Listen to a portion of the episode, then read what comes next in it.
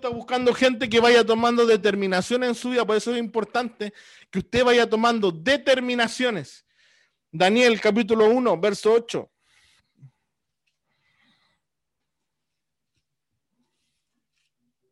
Daniel capítulo 1, verso 8 dice, y Daniel propuso en su corazón.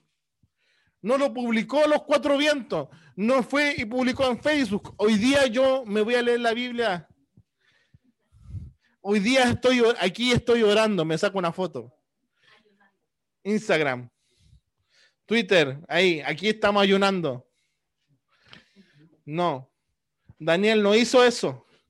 Daniel dice, y Daniel propuso en su corazón, no le contó a nadie. Daniel propuso en su corazón no contaminarse con la porción de la comida del rey ni con el vino que vivía. Él propuso en su corazón él determinó una relación con Dios diciendo, yo Señor, no quiero que nadie interrumpa mi crecimiento contigo, yo quiero seguir creciendo. ¿Sabes qué? Daniel tenía 17 años, 16, 15 años tenía en esa época y Daniel ya estaba tomando decisiones. ¿Cuántos años tenía María cuando iba a tener a, Jesús? Tenía 14, 14 años. 14 años. Esa es la edad que las mujeres se casaban. Entonces, nosotros estamos acostumbrados, no, es que soy niño todavía. No, es que yo no puedo todavía, es que estoy muy recién. No, es que yo no puedo, no, es que yo aquí. Pero aquí Daniel, siendo joven, estando lejos de sus padres, estando en una tierra lejana, estando en tierra enemiga, donde posiblemente podría haberse desbandado, verse olvidado de Dios y de sus padres, él dijo, yo voy a determinar en mi corazón no contaminarme, voy a determinar en mi corazón meterme más con Dios, voy a determinar en mi corazón que nada me va a impedir llegar a la meta.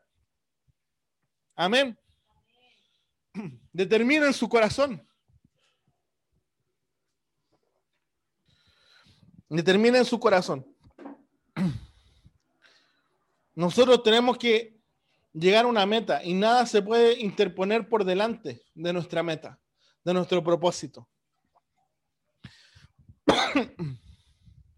Vamos a ir a Filipenses capítulo 3. Dice el verso 13. Dice, hermanos, yo mismo no pretendo haberlo ya alcanzado, pero una cosa hago.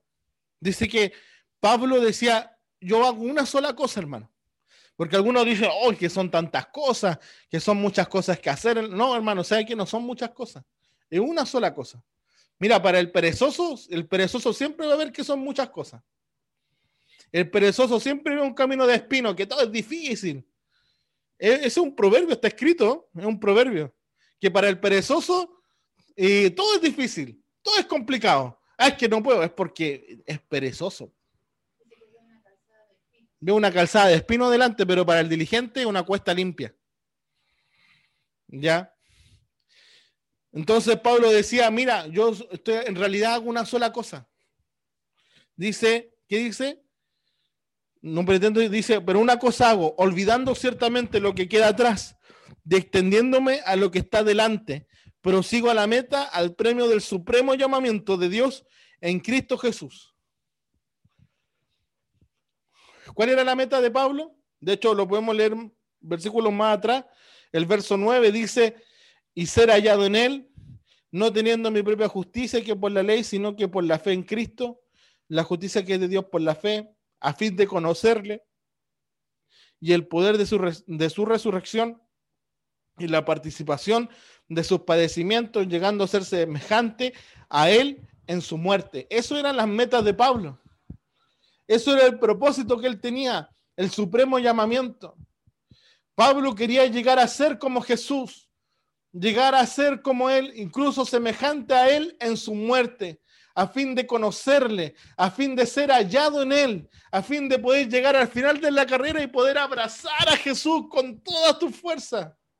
No sé cuánto han tenido ese deseo de, querer abrazar a Jesús, quizás como, esa, como la mujer del flujo de sangre que decía, si tan solo tocar el borde de su manto. Yo no quiero tocar el borde, yo quiero abrazarlo. Yo quiero apretar a Jesús, ¿cierto? Yo creo que no tan solamente queremos el borde de su manto, queremos estar con el Señor o no. Queremos estar con Él, aprovecharlo. Como cuando uno, uno ve a un ser querido que no lo ve de hace mucho tiempo y uno lo abraza fuerte. Así yo quiero estar con mi Jesús. Yo creo que es el supremo llamamiento que nosotros tenemos.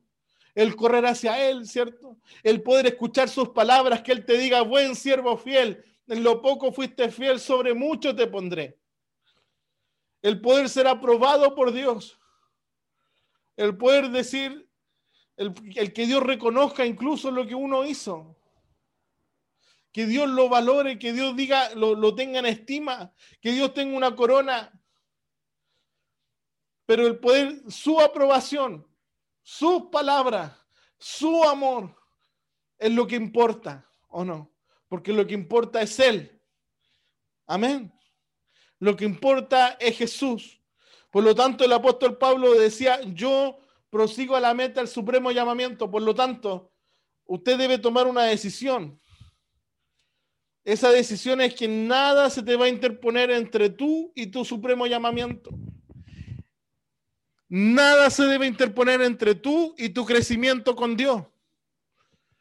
Nada se debe interponer entre tú y tu, y tu ministerio. No hay nada más importante que el llamado que Dios ha puesto sobre nuestras vidas. Como decía Josué Irión, que ninguna changa te lo quite, como decía ahí. Que ninguna mujer se te ponga entre medio, ningún hombre, que a causa de nadie tú pierdas el llamado del Señor. No es que ahora me puse a pololear, no es que ahora ando con esta persona, no es que ahora yo no, no, tengo tiempo. Fuera esa gente. Tú lo que necesitas eh, hoy en día no es ponerte a pololear, no es ponerte a casar, lo que necesitas hoy en día es crecer en Cristo. Y a medida que tú vas creciendo, Dios va ordenando nuestras vidas. Pero hoy día usted tiene que enfocarse en crecer, en dar fruto, en alcanzar ese supremo llamamiento, el tomar determinaciones en tu corazón. Porque a medida que tú vas tomando determinaciones, vas creciendo. Y si tú quieres casarte con una mujer de Dios, tú tienes que ser un hombre de Dios, no un niño. Tienes que ser un hombre de Dios, un hombre que es capaz de tomar determinaciones por Dios, un hombre que sabe amar a Dios por sobre otras cosas. Si un hombre sabe amar a Dios, va a poder amar a su mujer. Si usted no puede amar a Dios, usted no es capaz de tomar determinaciones por Dios, menos va a poder tomar determinaciones para amar a una mujer. Y lo mismo las mujeres. ¿Aló? Todos callados. ¿Están aquí? Amén. Amén. Aprenda a construir su vida, no lo construye al revés. Uno cuando empieza a construir su casa parte por los cimientos, no empieza por el techo. Al final se va poniendo la, cobertura de adentro y arma el living, eh, eh, eh, arma el comedor, arma la pieza, pero primero va, primero coloca el cimiento, luego pone el esqueleto, ¿cierto? Las columnas, luego va poniendo el techo, luego pone el entretecho y va poniendo la cobertura dentro de la casa y al final arma la casa por dentro. Pero algunos parten al revés, empiezan armando su casa por dentro y luego ponen el cimiento y las paredes. y se dan cuenta que las paredes no le alcanzan, que no pueden y al final se les destruye todo. Están al berre o al revés.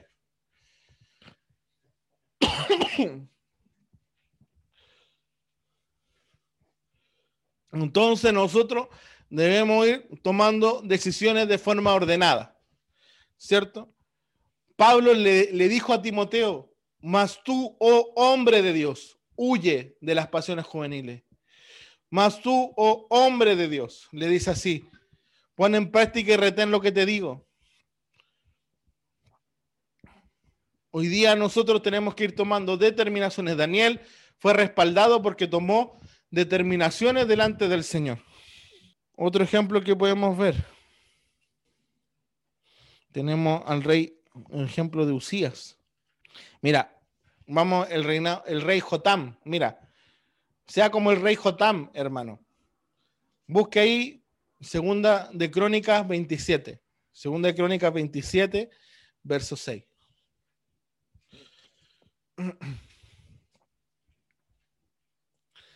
Segunda de Crónica 27.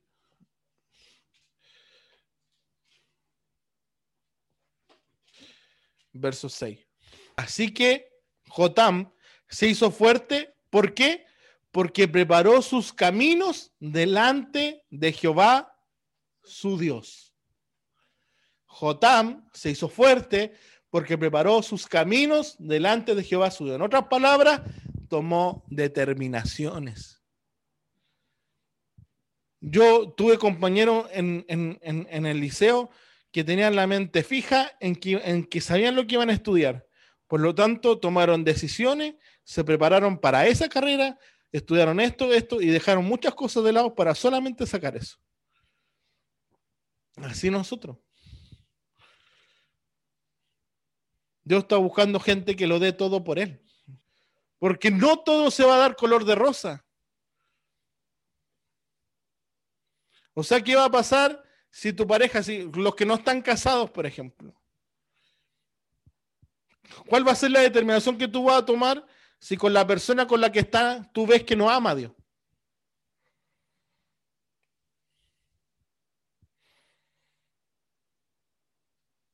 Ah, Señor. Distinto es con los que están casados. Ahí yo no me meto. Lo que Dios unió, no lo separa el hombre. Pero los que no están casados. ¿Qué pasa si ese hombre te hace obstáculo? ¿Qué pasa si ese, mm, que esa mujer te aparta y te tienta constantemente? ¿Qué es lo que usted tiene que hacer? Tomar una determinación. Cortar porque no hay nada más hermoso que el llamado que el Señor ha puesto en nosotros. ¿Qué es lo que te está dispuesto a cortar, a soltar por causa de Cristo? Incluso la Biblia dice, para las mujeres casadas y los hombres casados, dice, la palabra dice, que si el esposo le consintiese y no le es obstáculo, que la mujer no deje a su marido pero solamente si el esposo le consiente en seguir sirviendo al Señor. Pero si tu marido se te vuelve un obstáculo y te empieza a prisionar y te empieza a, eh, eh, a violentar incluso y no te deja servir a Dios, bueno, a paz los llamo a Dios. Entonces, ni eso puede ser obstáculo, porque el llamado de Dios es supremo. Usted se va a presentar solito delante de Dios, no se va a presentar con más gente. Usted se va a presentar solito delante de Dios. Procure ser hallado fiel. Procure ser hallada fiel. Amén. Duras palabras, ¿no? Pero es la verdad, hermano. Es la verdad. A veces estamos acostumbrados a transarle, a sacar lo que... Eh, hay personas que transan a Dios y transan a Dios en su casa por quedar bien con su marido, dejan de servir a Dios. Porque quedar bien con su, con su esposa, dejan de servir a Dios. No, es que no vayáis el evangelismo, quédate aquí conmigo. No, es que me tenéis sola, me tenéis votada. Oye, no, es que nunca salimos, que no sé qué. Se le viene toda la, el, amor justamente cuando voy a servir a Dios. Discierne. No estoy diciendo, ojo, no estoy diciendo que dejen a su familia. Ya. Mis hermanos que hemos conversado otras veces de esto saben de lo que estoy hablando. No estoy diciendo que dejen a sus familias votadas, pero hay, hay situaciones límites en las cuales tú tienes que tomar determinaciones. Hay situaciones en las cuales ya no puede más y tienes que ir tomando determinación en tu vida, en tu corazón, porque tienes que seguir avanzando en Cristo. Y hay almas que han de salvarse. Y el Señor viene pronto. Y tenemos que ir preparando nuestra vida, ir perfeccionando nuestra vida. Amén. ¿Se entiende? A decir después el pastor está, dijo, ya, todos los matrimonios separados y ahora. No, no estoy diciendo eso. Los hermanos saben, de hecho nosotros le aconsejamos. Ya.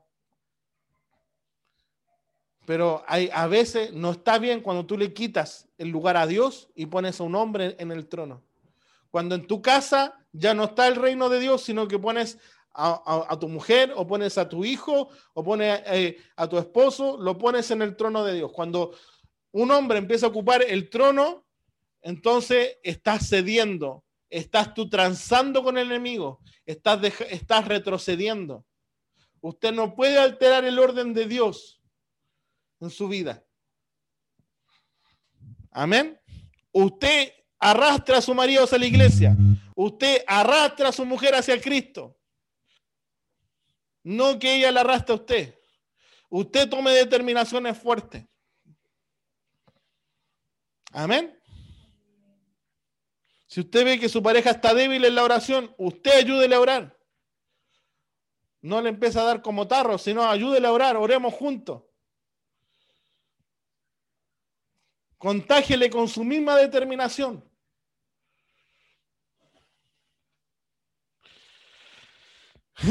Eso es para los casados. Para los que no están casados no hay nada que los ligue en realidad. Ya. El Señor les bendiga. El Señor le ama. El Señor es bueno. Alabe al Señor.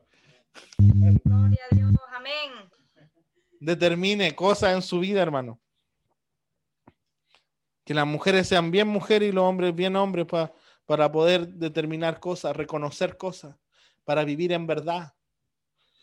Porque el Señor viene pronto, hermano. Pronto nos presentaremos ante Dios. Ya pronto nos presentaremos delante de Él, ya pronto ha de sonar la trompeta. Ya no sabemos ya cómo van los tiempos. Usted, el otro día les decía, ya cosas han ido cumpliendo, que incluso que el sol, se, eh, hay un plan para poder oscurecer el sol, para, para intervenir en el calentamiento global. ¿Y qué dice la palabra? Que en los últimos tiempos el sol se oscurecerá. Y hay un proyecto científico pagado por Bill Gates para poder oscurecer el sol para que no haya calentamiento global en la Tierra. Hermano, pronto viene Cristo. ¿Por qué tiembla tanto la tierra? Es porque Cristo está tan cerca que la tierra no aguanta ante la presencia de Dios. La tierra misma empieza a temblar, las placas se empiezan a mover, a manifestar la creación, porque el Cristo mismo de la gloria se está acercando. Así que el que robaba, no robe más. El que se drogaba, no drogue más, sino ordene su vida, busque un trabajo, ordénese. El que robaba, trabaje y comparta, dice la palabra, con su dinero, comparta al que no tiene. El que decía mentira, ya no hable mentira, diga la verdad. Es tiempo de cambiar. El que estaba en fornicación, deje de fornicar. Los fornicarios no entrarán al reino de los cielos. El que está en adulterio, su día, mira, yo hoy día yo lo digo así, viene en, en general, si tú estás en adulterio y no te han pillado, y por pura gracia nadie lo sabe, no creas que Dios está haciendo la vista gorda. Solamente Dios te está dando una oportunidad para arrepentirte. No juegues con la gracia del Señor. Ya preparémonos. Cortemos lo malo, lo que está pudriendo ahí el corazón. Amén. Vamos a ir a Jeremías capítulo 1. Ya, verso 5. Jeremías capítulo 1, verso 5. Me quedo dando vuelta el tema de los matrimonios, me quedo preocupado si todos me entendieron. Quedé preocupado. Ya. Jeremías capítulo 1, verso 5, dice, antes que te formase en el vientre, te conocí, y antes que nacieses, te santifiqué y te di por profeta a las naciones. Dios tiene un propósito, Dios te conoce, Dios te formó. Y yo dije, ah, ah, Señor Jehová, aquí no sé hablar porque yo soy niño. Y me dijo Jehová, ¿qué dijo? no digas soy un niño, porque todo lo que te envíe irás tú y dirás todo lo que te mande. No temas delante de ellos, porque yo estoy contigo para librarte. Ya no dice, no digas soy un niño, no digas no puedo, Dios estará contigo, el Espíritu Santo vendrá sobre ti en el momento. Usted enfóquese en obedecer, en servirle al Señor, créale, eche fuera todo temor, porque Dios está contigo para librarte. Dios te va a sostener. Pero no diga, soy un niño. Amén. Dios, usted tome decisiones por Cristo, tome determinaciones por Cristo. Incluso uno se puede hasta equivocar, pero mientras tu motivación sea agradar a Dios, sea servir a Dios, incluso en eso los que aman a Dios, todas las cosas le ayudan a bien. No tenga temor. Procura que tu corazón sea el correcto. Procura que tu motivación sea la correcta. Porque Dios endereza los pasos del hombre. ¿Qué significa que lo endereza? Que cuando va a dar un mal paso, viene Dios y te pesca el pie y te lo endereza. No, allá no, para acá. ¿Por qué? Porque Dios conoce tu corazón. Dios sabe que tú quieres servirle. Y Dios no va a desechar un corazón que le quiere servir. Porque los obreros son pocos. Porque Dios quiere salvar a la gente. Amén. No tenga miedo, hermano. Determine cosas en el Señor. Eh, ¿Cuál era el? Aquí está.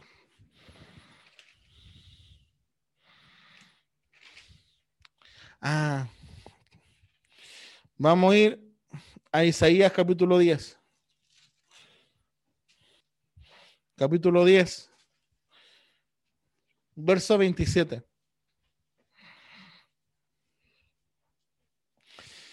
Dice ahí, y acontecerá en aquel tiempo que su carga será quitada de tu hombro y su yugo de tu servicio. Y el yugo se podrirá, dice, a causa de la unción. Y esto es para algunos que quizás tienen cosas que les cueste y dicen, pucha, sí, es fácil decir que te determine, pero ponerlo por obra es complicado. Y uno dice, pucha, el pastor quizás no sabe, no está viviendo lo que yo vivo. Pero aquí dice una cosa, hay un yugo, te sientes como en un yugo de opresión, te sientes encadenado, te sientes con cosas que son difíciles de cortar. Aquí dice una cosa, dice que el yugo se pudrirá a causa de la unción. Y la palabra unción viene de, la palabra chemen. Y la traducción chemen significa, no tan solamente significa aceite de unción o aceite perfumado, sino que significa gordura. Significa grasa, gordura. Entonces, en otras palabras, usted sabe lo que es un yugo, ¿no? ¿cierto? Un palo que te ponen aquí pues, que te mantiene con la cabeza así. Bueno, en otras palabras, está diciendo que el yugo se pudrirá o se romperá a causa de que usted va creciendo, a causa de que usted va, va engordando espiritualmente, va tomando fuerza espiritualmente. Por eso que es importante que usted se meta con la palabra, se meta con Cristo. Por eso que Jesús mismo dijo, si permanecieres en mi verdad o en mi palabra, seréis verdaderamente libres, porque habla de un proceso. Usted debe engordar espiritualmente. Hay que cobrar peso espiritual. Sea gordito espiritual. A algunos les gusta ser modelo, les gusta ser flaco, sacarse fotos, pero espiritualmente usted no puede ser eso. Cobre peso espiritualmente, comas unas buenas cazuelas espirituales unos buenos platos de porotos espirituales, de lenteja. Aliméntese con la palabra, hermano. Métase con Dios. Si usted más se mete con Dios, más usted crece. Uno dice, no, es que Dios hará. Como decía un pastor, es que Dios hará. Sí, pues, Dios va a hacer a medida que usted se meta con Dios. No le deje toda la pega a Dios. Ya, entonces usted va a poder eh, pudrir los yugos, cortar esas cosas que le son difíciles, a medida que usted va ganando peso espiritual, que usted va engordando, que usted va permaneciendo en la palabra. Amén. Ya. Entonces, animarle, mi hermano, a que podamos avanzar. Ya, esto no es primera vez que yo les digo, avance al próximo nivel espiritual, avance a lo nuevo que Dios tiene preparado para usted. Y me veo la necesidad de volver a decirlo porque hay hermanos nuevos que nos han ido acompañando, que gracias a Dios, debido a que le hemos, hemos sido obedientes a lo que Dios nos ha dicho, han llegado hermanos a causa de la predicación. Han llegado hermanos a causa de la pega de afiches, pero eso es porque Dios nos dijo, avanza. Porque Dios nos dijo, sigan predicando a pesar de la pandemia. Sigan haciendo culto al aire libre. Sigan pegando afiches en todas las comunas. Sigan creyendo que Dios va a hacer algo grande. Y hermanos se, se, dispusieron y fueron a regiones y están yendo todavía porque creen en el plan y en el propósito grande que Dios está haciendo. Amén. Entonces, por eso que nosotros Dios nos llama a tomar esas determinaciones. Vamos a, terminar con Primera de Corintios capítulo 2. Primera de Corintios capítulo 2, verso 16. Dice, porque ¿quién conoció la mente del Señor? ¿Y quién le instruirá? Mas nosotros tenemos la mente de Cristo. Ya esa mente de Cristo en la que usted tiene que aprovechar. La mente de Cristo nosotros la tenemos aquí en la palabra y a través de su espíritu. Por lo tanto, dedique tiempo a su espíritu y dedique tiempo a la palabra. Y va a poder andar en la mente de Cristo, con la mentalidad de Cristo. Como Cristo ve las cosas, es tremendo. Ya, o sea, ¿qué es lo que abarca la mente? Abarca tu lengua, tu modo de actuar, tus decisiones, tus determinaciones. Ya, enfóquese en la mente de Cristo, porque hay gente que anda dividida como decía, los que andan a media, los que no determinan cosas, andan divididas. ¿Han visto un hombre con dos cabezas? Bueno, existen. Existen personas con dos cabezas que nacen con dos cabezas o que salen con las cabezas juntas. Pero esas personas, ¿qué pasa con esas personas? Tienen poca esperanza de vida. Están limitadas en muchas cosas. ¿Por qué? Porque ¿saben qué? nosotros no estamos diseñados para tener dos cerebros. Porque sabes que el cerebro, si no me equivoco, ocupa el 70% del esfuerzo del corazón. O sea, ocupa demasiado esfuerzo del corazón. Entonces el corazón, nuestro corazón no da para sostener otro cerebro. Por eso que esas personas tienen poca esperanza de vida. Imagínate un cristiano que ande con dos mentes. No, no puede, no va a durar, va a ser de corta duración, va a ser de poca resistencia, no va a poder hacer las cosas. Por eso que hoy día corte la mente carnal, córtelo del mundo, entiérrelo, mátelo como predicamos, si no me equivoco, la semana pasada, ¿cierto? Cuando hablábamos de la carne y del espíritu mátelo de la carne, entiérrelo, entierre la carne, crucifíquela, corte esa mente y ande en la mente de Cristo. Eso es tomar determinaciones. Aquí yo tenía escrito, dice que eh, andar con dos mentes trae imposibilidad de acción, imposibilidad de correr y trae una vida corta. No puedes correr, no puedes, no puedes avanzar rápido, no puedes crecer rápidamente. ¿Ya? Cuando tenemos las dos naturalezas vivas en nuestra vida, nos volvemos cristianos inconstantes. Las dos naturalezas, la mente carnal y la mente espiritual. No, ande con una sola. ¿Ya? Así que, bueno, se nos hizo tarde igual. Tengo harto más para compartir, pero voy a respetar el horario hoy día. Quiero que hoy día piense en lo que, en lo que hablamos ya en, ir tomando decisiones. Ayer con los varones también hablábamos de eso, de ir tomando decisiones ¿cierto? De ir tomando determinaciones. Por último, aquí en Proverbios, leamos Proverbios. Siempre lo último que se lee es como lo que queda más grabado. ¿Cierto? Vamos a leer dos versículos de Proverbios. Aquí Proverbios 29, verso 1. Proverbios 29, verso 1. Que dice, el hombre que reprendido endurece su servicio, de repente será quebrantado y no habrá para él medicina. Ya, ya Dios hoy día te dijo lo que quería de ti. Hoy día ya Dios te habló lo que él, él pide de ti. Ahora Dios va a esperar de ti respuesta, va a esperar de ti decisiones. Ya Dios sembró la palabra en tu vida. Hoy día yo lo único que te digo que te digo no temas. No tengas miedo. No tengas miedo de quién te va a sustentar, porque Dios te sustentará. Porque aunque pases por el fuego, la llama no arderá en ti, ni por los ríos no te anegará. Dios el que te sostiene y Él el que te esfuerza, el que te dice, yo te ayudo. Pero hoy día Dios te dice, yo te he hablado. Pero si hoy día nosotros endurecemos nuestro corazón a la voz de Dios, dice que de repente será quebrantado. De repente viene. Y ese de repente, pucha que duele. Porque Dios ya te dijo ya. Dios ya te habló.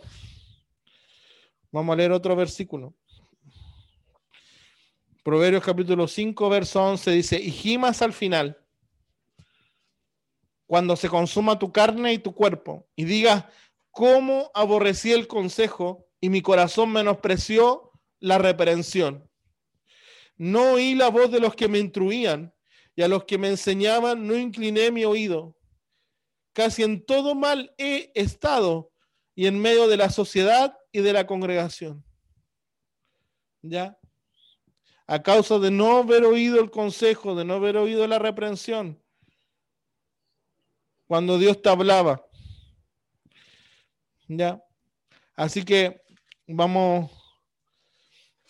a aquí, vamos a orar al Señor Así que le voy a pedir que se ponga de pie o tome una actitud de reverencia en donde usted está.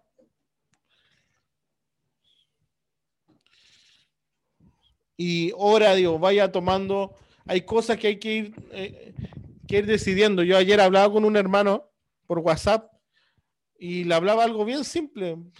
cada uno sabe dónde le aprieta el zapato.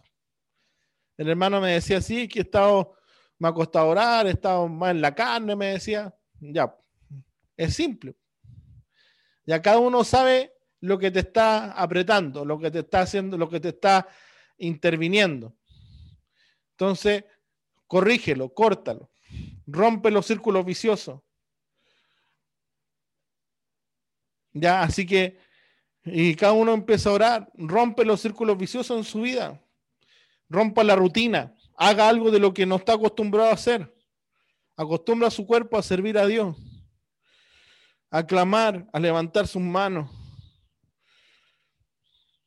Empieza a orar al Señor, ora a Dios, allí donde está.